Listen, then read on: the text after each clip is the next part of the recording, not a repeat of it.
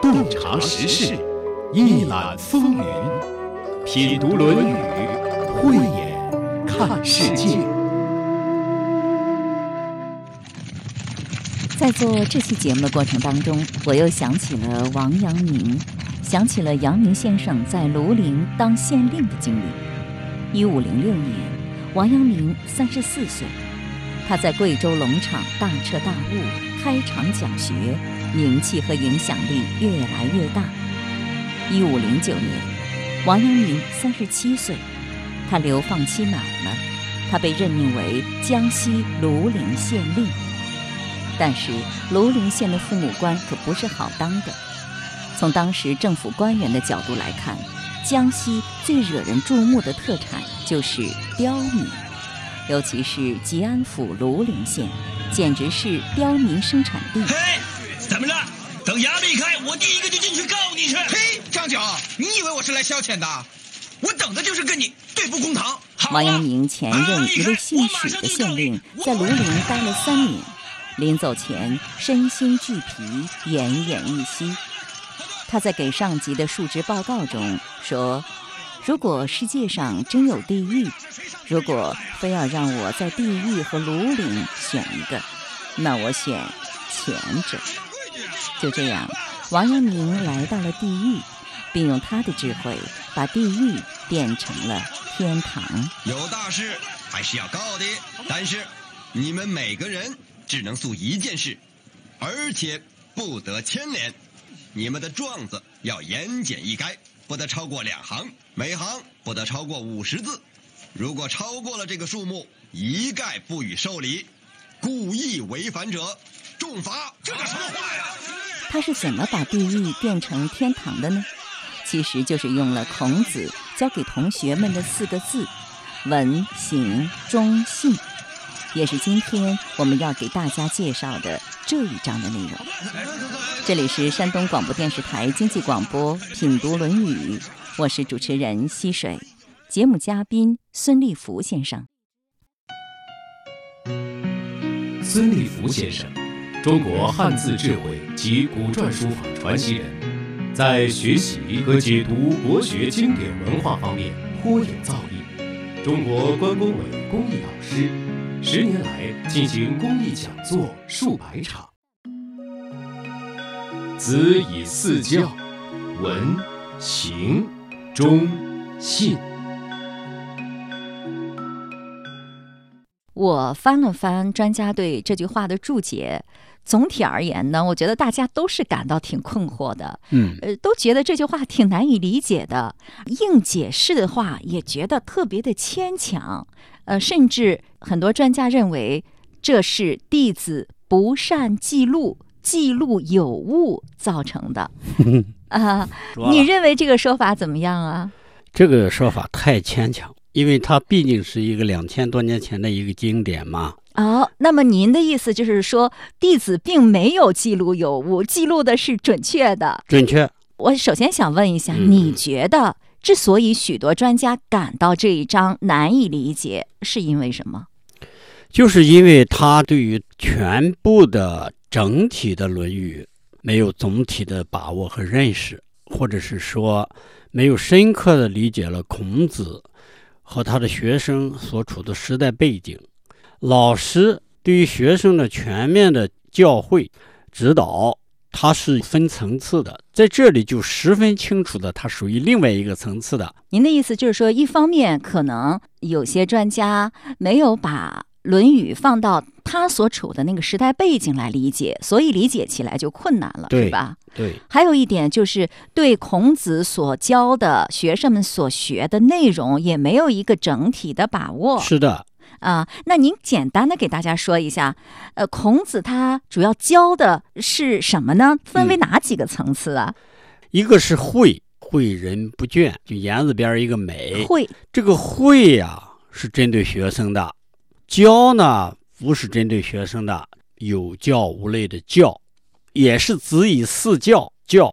您的意思就是说，孔子的教学分为两个方面，一个是会的内容，一个是教的内容。那么会呢，就是教学生你应该去怎么做，怎么做人，怎么做事，可以这么说吗？可以。我有个统计啊，嗯对于全部的《论语》涉及到“会”的，总共有五章，而所有的“会”这个字呢，目标对象全部都是君子。教呢，子以四教。首先说，不是教颜回啊、子路啊、曾参啊这些学生的，教的目标对象是让他这些弟子们学了以后，他去教谁呢？民。这是会，是用来教君子的。孔子在这里说的是“子以四教”，就是说，哎呀，我的弟子们啊，你以后如果要出去当官的话，你要从这四个方面来教导老百姓。对，这就没有任何矛盾了。它是两个层次，两种目标对象。哎，你这么一讲，我觉得还是挺有说服力的哈。那就不存在这一系列的矛盾了。因为大家之所以觉得难以理解，那嗯是因为孔子总是强调要教授学生六艺。礼乐射御书数，此外还要教授学生至于道、据于德、依于仁、游于义等等等等。对，就是说，哎，这里怎么又出现了一个子以四教呢？所以就出现了这样一个矛盾。是的，会的甲骨文啊，就是一个成年、仪态非常庄严庄重的一个站立的女性。到了金文呢，出现了言字边儿，就是说这个女性在干什么？她是在用语言来引导做一件事儿，这个是会。而教的甲骨文呢，是有个人拿着一个棍棒，指挥着人用双手来做事儿。教和会，一个是纯粹的是用语言。一个是要有手工，亲自要动手做；一个是一个女性的形象比较婉转、委婉，是不是啊？循循诱导的形象。而这个教不是了，拿着根棍儿，你做不好就敲打你一下，做错了还要挨打，教君子也敲打呀，也打手板呢。那是另外一码事啊，完全不一样的啊。教啊，有使让，有强迫的意思。而会没有一点强迫的意思啊，会完全是施加影响啊、引导啊、启发呀、啊、诱导啊，完全用语言来。这个教就不是了，动手啊，急了就动手啊。好啊，那么我们大致的知道了这个会和教的不同，也知道了子以四教。孙老师认为子以四教是让自己的学生从这四个方面来教育老百姓，来引导老百姓。那么我们来看一下，孔子让他的学生怎么样去教导、引导老百姓呢？是文行忠信，要从这四个方面来进行。好，首先，我们来看一下这个“文”字。嗯，这个“文”在《论语》当中也出现过很多次，很多次，我们也解释过很多次。对，比如说“至圣文则也，文圣至则始，嗯文质彬彬，然后君子”。嗯，那这个“文”和我们今天这个语言环境当中的文行忠信的“文”是一个意思吗？是一个意思，是最接近的意思。嗯啊，这个最起码的表面礼仪啊，呃，应答呀、问候啊、仪表啊、仪容啊，要说文明用语是吧？你好，谢谢，再见。这最起码的五讲四美三热爱，对吧？这是我们最早改革开放以后，当我们刚刚吃饱饭、温饱、富足开始的时候，一定要记住，要有最起码做人的礼仪啊。讲文明、讲礼貌、讲卫生、讲秩序，还要讲道德，对，这就是那个“文”的意思。实际上，哎，哦，哎，你这么一说的话，教导老百姓要讲文明啊，懂礼貌啊，嗯有秩序啊，讲道德呀，也就是什么孝悌忠信吧？是的，是不？是啊？要是大家都做到了这一切的话，这个社会文明程度其实就挺高的了。是，的，过去的小孩子啊，都要洒扫庭除啊，抹桌子、擦板凳，那个扫地、呃收拾东西，那干这活儿的全是小孩子啊。啊，过年过节擦门、擦玻璃、贴新的窗纸、打杂干活，这个打猪草，这全是小孩子做的。我感觉规规矩矩的，呃，整个的家庭如果做到了这个文，就很有秩序，是吧？是的，这是最最起码学做人的开始。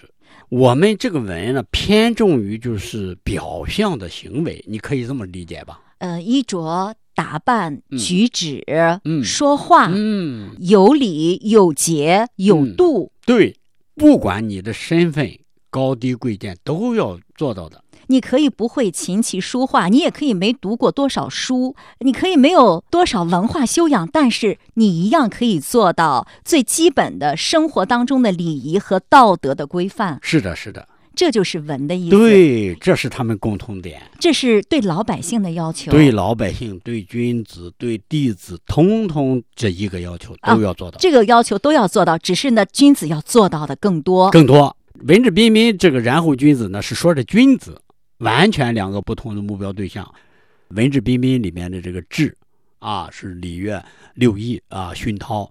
哦，您的意思就是说，对君子的要求呢更高一些，他要文质彬彬，要有文，还要有质，嗯要有形式，还要有内容。嗯，他要讲文明、懂礼貌，要举止得体。更重要的呢，要学文化典籍，要有高度的修养，你要哎懂得管理。，对，这是有他的出身和社会地位决定了它的内质是不一样的。啊，就是社会层级不同，对他们的要求也是不同的。说到这儿，我觉得大家对这个文就比较明白了。是的，那么接下来再说这个行，行行呢很简单，它的甲骨文呢就画了一个十字路口，它的本意就是道路，通行的道路，而且这个通行呢就是四通八达的一个十字路口。在这里，这个行就是行为的意思。这个行就是行为的意思。嗯刚才那个文，我们说了这么多内容，不都是指的人的行为吗？呃，我这么说行吗？实践把刚才的文实践到生活当中吗？啊，，对，就是做。这个行这个行就是做的意思，做到文，行动的意思，执行力，执行力执行什么呢？交给他的东西要做到，要完成，就这个意思，不能打折扣，令行禁止的意思。是官府交给老百姓做的事情，是的，他要去做吗？对，那行这里有没有劳动的意思？你要从事从事劳动，有有有有劳动，有打仗，有各种手工。呃，你是做哪个行的？比如说你是打鱼的，你是这个森林里面的啊，你是这个狩猎的。这个行就是你把你要该做的要做好，行那就可以翻译成自食其力喽，可以可以啊。养家糊口啊，奉养老人啊，养小孩儿啊，是的，是的。如果说我们进一步引申的话，这些意思全能出来。嗯，而且呢，孔子做中都宰的时候啊，他做到的其中就有这一条，就是这个行。而这个行呢，是上面有规定，底下按照这个去行为去行动的。再说这个忠，中的最古老的字呢，是一个金文，中国的中啊，下面一颗心，它的引申义就是竭尽全力、尽心尽力、忠诚，就是好，就是满意的意思。忠要心无旁骛的服从命令、听指挥，就这个意思。呃，不管干什么都要尽职尽责的把它做好了。对，这个不管是对君子也好，对老百姓也好，都有同样的要求，这就是忠。那再解释一下信，那信信不就是诚信吗？诚信，信这个字呢，呃，我找了一下啊，他最古老的字也是金文，一个男人站在那的一个神态，而用语言来指挥的样子啊，来发布号令的样样子。他的引申义什么呢？就是言论等身，呃一个人说的和他表现出来做的挺一致的嘛，就相信他了。诚心诚意啊，呃，不虚伪，不假作，啊，这四个方面都需要父母官去教授老百姓太。对了，太对了。而谁去做这个事儿呢？是孔子的学生去做这些事儿。谁教这些学生做这些事儿呢？是子，是孔子。也就是说，孔子教导自己的学生，要是去做一方的地方官的话，你不仅要发展生产、发展经济、办好军队，对老百姓你还有一个责任，这就是教化老百姓。是的，啊，你教化了老百姓之后，那么你整个的社会呢就比较安定、比较和谐，就比较文明了。哦，岂止如此啊！他嗯简直就是诸侯国，他可以侯王可以称霸了，而且就是大同社会的景象了。以文德教民，一战而霸呀！这晋侯啊，嗯、我感觉孔子让自己的学生学生做父母官的时候，要用这四个字来提高所管辖地域的精神文明，能这么说吗？完全可以。也就是说，不仅要有物质文明哈，嗯要精神文明和物质文明双丰收。完全对，完全对，实际上也是用这种方式来满足老百姓对美好生活的向往，也是也是提高这个他的民众的思想道德水平。而且让他有更好的获得感啊、幸福感啊、满足感啊。太对了，太对了。因为光有物质文明的话，真的是人们会感到不满足、不幸福、不快乐的。哎一定要有精神文明。对呀、啊、嗯他会唱唱歌啊，祭祀的时候大家一起篝火晚会啊，跳跳舞啊。上巳节的时候放这些年轻人不要干活了，你们都出去找对象去吧。哎，真的 让你这么一描述，就更美了。更美了。哎呀，经您这么一解释，从这四个字当中，我就感受到了一种呃和谐、美好、幸福的社会景象。大概这就是孔子他理想当中的大同社会的样子。呃，对，路不拾遗，门不闭户嘛，一定是老百姓文行中心做到了，对，肯定的。而且他做中都宰啊，他做什么？呃我认为孔子完全按照文性中心来做的。他老人家有这个实践，他才能感教他的学生啊。对，就是老有所养，什么壮有所用，哎幼有所长，对对是吧？一个一幅和谐的、美好的社会的景象。对，嗯你，看徐水老师啊，咱这么一解，是不是一点矛盾和这个误解都没有啦？啊，太通了。太通了，嗯一通百通，而且所有教民的地方，你都看成是他的学生为官之政的一些策略，你就去更通了。嗯，好，那弟子呢要为政一方，做地方的父母官，管理好地方，让老百姓安居乐业，就要嗯在这四个方面引导老百姓，嗯，是吧？是的，那其实这四个字也是适用于今天的哈。适用适用。嗯呃，因为什么呢？我们曾经说过，就是两千五百年上下，这个前后有六六百五六百年的时间的，叫轴心时代。嗯从东方到西方，不是出了一批思想家吗？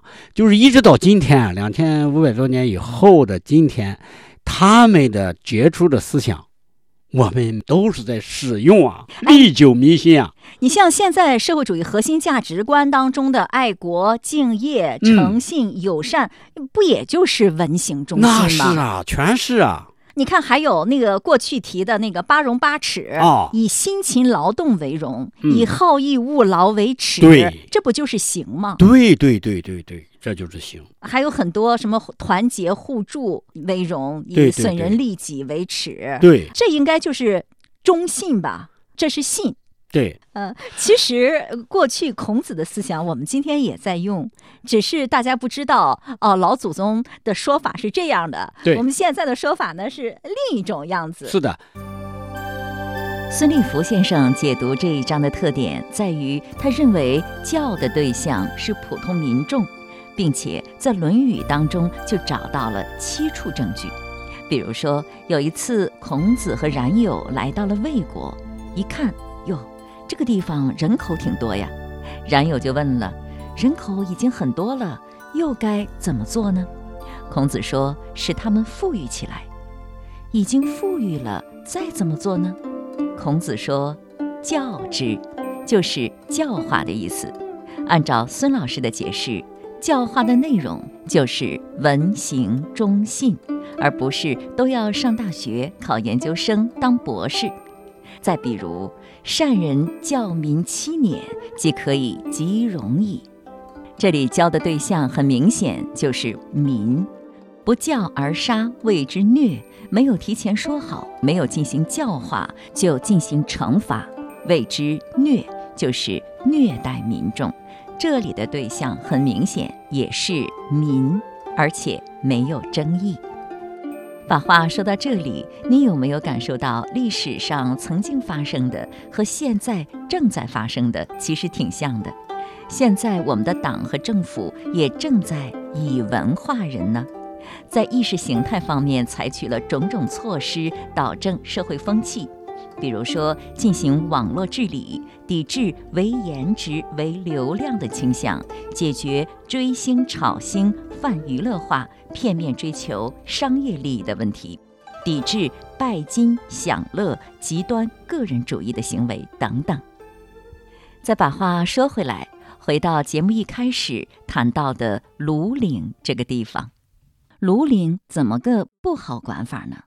阳明先生的前任许聪在给内阁的文件当中说，这个地方的老百姓除了种地以外，唯一的爱好就是打官司。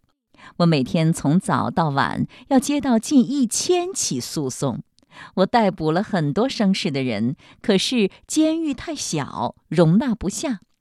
想放掉一些刁民吧，他们却因为这里有吃有喝而赖着不走，搞得我现在是头昏脑胀。事实真的如此吗？下面是王阳明面对兴师问罪的武姓官员说的一番话：我这里有几个案子，请武大人帮我判断一下，该如何处置。哼，那是你的事情，我来只是提醒你，当官不为民做主，不如回家卖红薯。武大人听听也无妨嘛。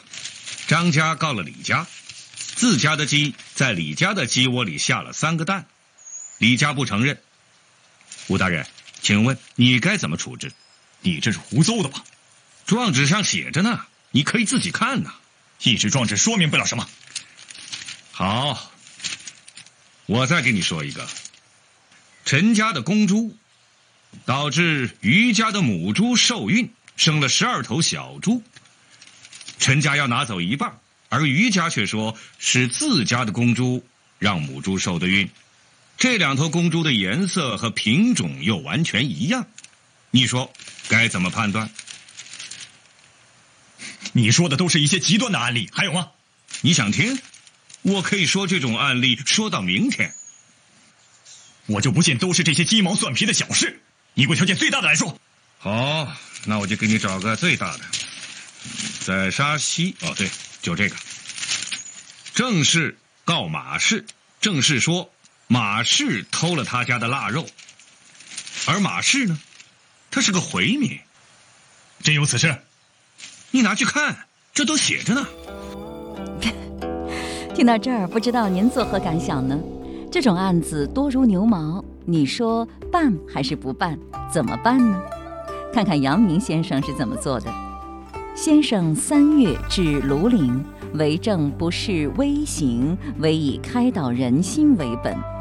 先生到了庐陵之后，办理政务不用刑罚，别说把告状生事的人关进监狱了，他连案子都不接，管你告状的人山人海，我一概都不搭理。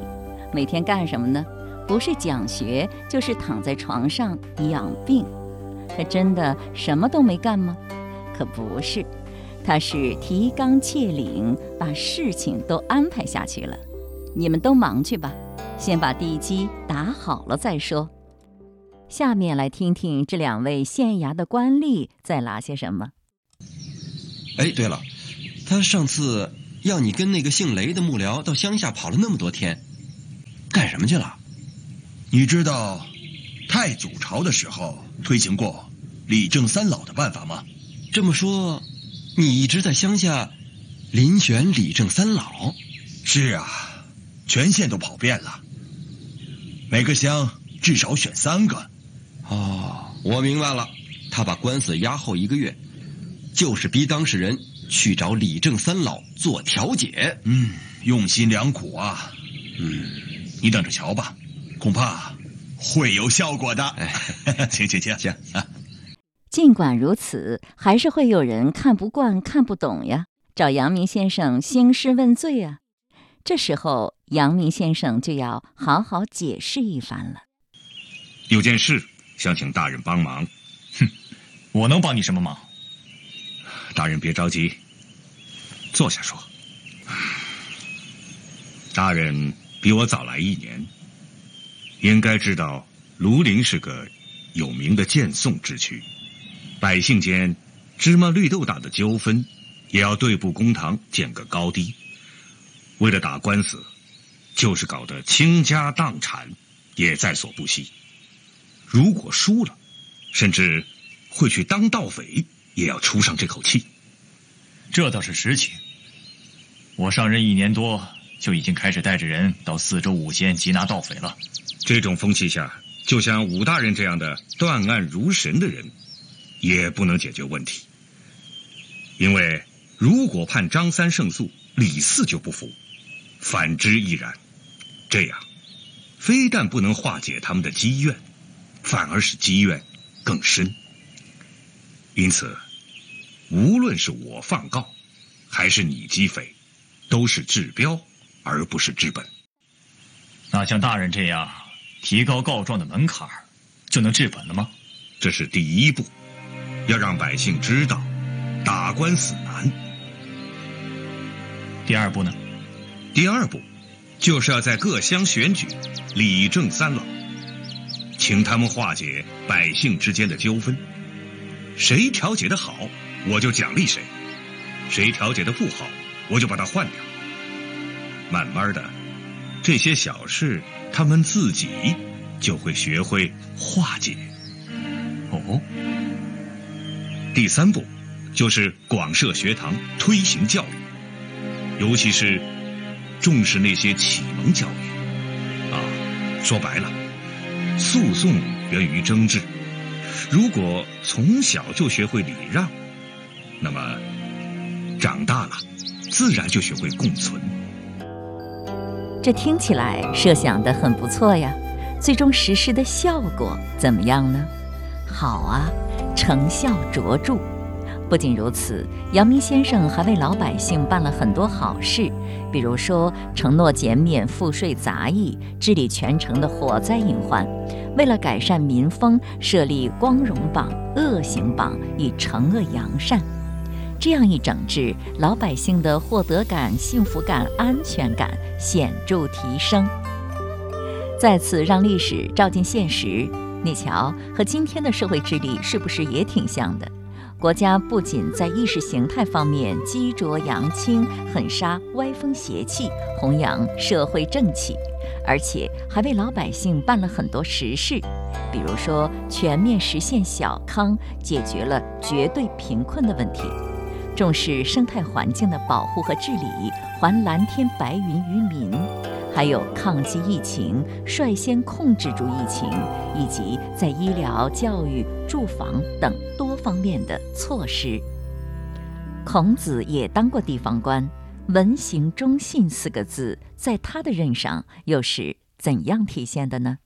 孔子他曾经主政中都，当过中都宰，中都就是问上吧？对。呃，也当过大司寇，他是不是就是这么办的？哎，他知道，他是制定了好多好多项，很详细。我看是这样记载的：至为养生送死之节，为了使这个老百姓生有保障呢，他就制定了啊，使老百姓生有保障、死有安葬的制度。嗯，还提倡按照年纪的长幼吃不同的食物。嗯，就是说那时候肉挺少的，主要供老年人吃，是吧？他家的壮劳力干活嘛，因为。还要根据能力的大小，呃，强弱异任，根据能力的大小，对，承担不同的任务，这就是强弱异任。承担不同的工作吧，也可以说啊，就是各居其位，各尽所能呗。是的。还有男女别途。男女行走路线都不能一样啊！男女走路各走一边，各走一边，不像现在这样，男的走左边，女的走右边。哎，对对对，你看这不就是行吗？和我们现在的交通规则完全不一样啊！他就是紧扣到这个行上了啊！那他们走在一起不会撞个满怀吗？过去的人呀，说实话人也少，那就是男的和男的撞个满怀，女的和女的撞个满怀。对我估计走路都是小路，走路的时候自觉的会躲一躲啊，让一让别人是吧？强的让弱的。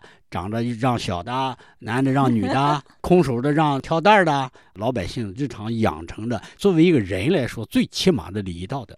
啊，我就想，哎，男的走一边，女的走一边，那女的走一边的时候就往男的那边看，男的 走一边的时候就往女的这边看。啊，对呀，上四节的时候就这样。平常不也这样吗？呃，没这么多人。哎，孔子那个时代有没有限制女子外出啊？还没有是吧？贵族的女孩是当然有限制了。到了他那个十五岁嘛，有了字以后就不能出门了，叫待字闺中了。十岁之前还不能出门，出小门不能出大门。路不拾遗，器不雕伪。嗯，就是不造假呀。器不雕伪就是不造假，不做假货。不是说在这个器物上不雕一些华丽的雕饰是吗？花纹？你表面意思可以这么理解，但是它深层的意思就是就不做假货。啊，不做假货，哎不是说不追求那种华丽的生活呀。首先这么说吧，华丽的生活跟老百姓一毛钱关系都没有，还华丽的生活，不可能的。可以这么想，就是不华丽，不追求华丽。但是你为什么用这个伪呢？伪肯定是假嘛。这里应该是不做假货的意思。啊，还有死人装殓的时候，他连棺木厚多少、果木厚多少，就是棺材厚多少，外边那个果厚多少都规定的。有没有棺？有没有？有果？有多厚？有多大？这都必须要严格规定啊。因为过去做棺材的有一个行当，它是有什么严格的尺寸规格的，不能乱来的。他还规定了很细的东西，比如说，呃，要呃依着这个丘陵来修墓啊，嗯因丘陵为坟，不建高大的坟，而且还不在墓地周围种植松柏。嗯，他为什么要这样规定这么细不？封不树，就是不封画个界限。你要画界限，是不是占地又大了？嗯不树呢，就是不栽树林子。因为一般的种树啊，我我们到现在都能看得到上个层次规模的坟，呃，它就一片树林子。这个树指的种树，而且是种一片树，不是种一棵树啊。现在墓地都是呃墓碑后边一棵树，它是一片。你你要种一片树，是不是也占地方了？嗯没必要。嗯啊，所以说他就要求这样。